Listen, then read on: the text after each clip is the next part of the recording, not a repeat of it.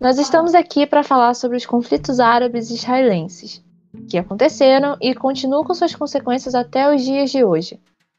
Nós temos, por um lado, a defesa de Israel, que conta com Beatriz Gonçalves. Eu. E Eu. Júlia Martins. Opa!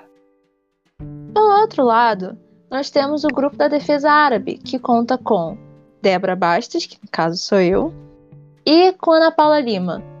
Olá! Olá! Sendo assim, com os dois grupos apresentados, nós temos o primeiro tema de discussão, que é sobre o território que agora se encontra com o nome de Israel. Sobre esse caso, o que vocês têm a falar? Primeiro, por favor, a defesa árabe, Ana Paula. Já existia, né, uma disputa antiga entre os árabes e, os judeus dentro da, da Palestina, e a ONU viu como solução para diminuir é, essa disputa a criação do Estado de Israel. E essa divisão foi absurdamente injusta com os árabes, porque historicamente aquele território uh, pertencia inicialmente a eles e ele foi injustamente tirado deles. Uma porcentagem muito inferior de terras comparada ao, aos israelenses. Então, então essa guerra árabe-israelense se iniciou como uma resposta das nações árabes essa grande injustiça contra eles. Exatamente.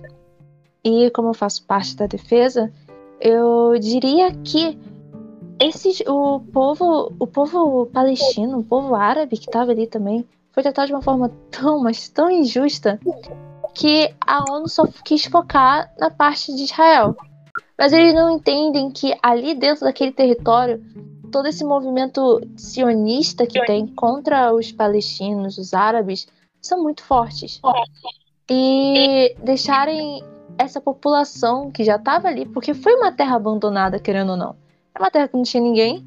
Então aqueles povos ali se viram aquela terra ali para poderem se alojar. E a ONU vem e tira o direito deles, a casa deles que estavam. Sendo assim, agora, por favor, a defesa de Israel. Júlia, por favor. Oi, então. É, eu entendo que a ONU possa até ter parecido injusta com o povo árabe nesse sentido, só que a gente também tem que analisar o seguinte: antes dos palestinos chegarem naquela terra por causa, os palestinos, no caso os povos árabes, é, chegarem naquela terra, né, por causa dos conflitos que teve com o Império Romano, Israel fazia parte daquela terra antes mesmo deles chegarem. Eles foram expulsos pelo Império Romano, mas querendo ou não, inicialmente aquela terra pertencia a Israel. E o que a ONU fez foi nada mais nada menos do que devolver aquela terra para os seus verdadeiros donos, que eram donos por direito. É como se você fosse expulso da sua casa e então a sua casa ficasse abandonada e outras pessoas habitassem a sua casa ilegalmente, só porque encontrou ela abandonada. E aí você quisesse retomar o seu direito de poder voltar para o seu lar. E você não pudesse porque outras pessoas estavam habitando na casa que já era sua. O que a ONU fez foi nada mais, nada menos. Claro que não de uma maneira tão passiva, mas de uma maneira um pouco mais agressiva, a devolver o que já era de Israel por direito para o próprio Israel e fundar dessa maneira o Estado de Israel. É isso. Beatriz, por favor, sua defesa. É isso. O que a Julia falou tá certo. Além de que também, por direito, essa terra já era deles.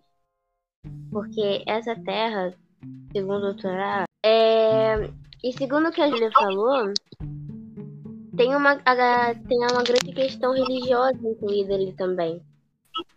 Porque toda aquela terra inicialmente já era de Israel. Isso falando segundo o Torá. Né?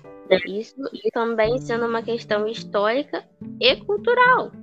E religiosa. Entendeu? Porque eles que foram expulsos inicialmente, aquela terra ali era deles. Entende? é por herança.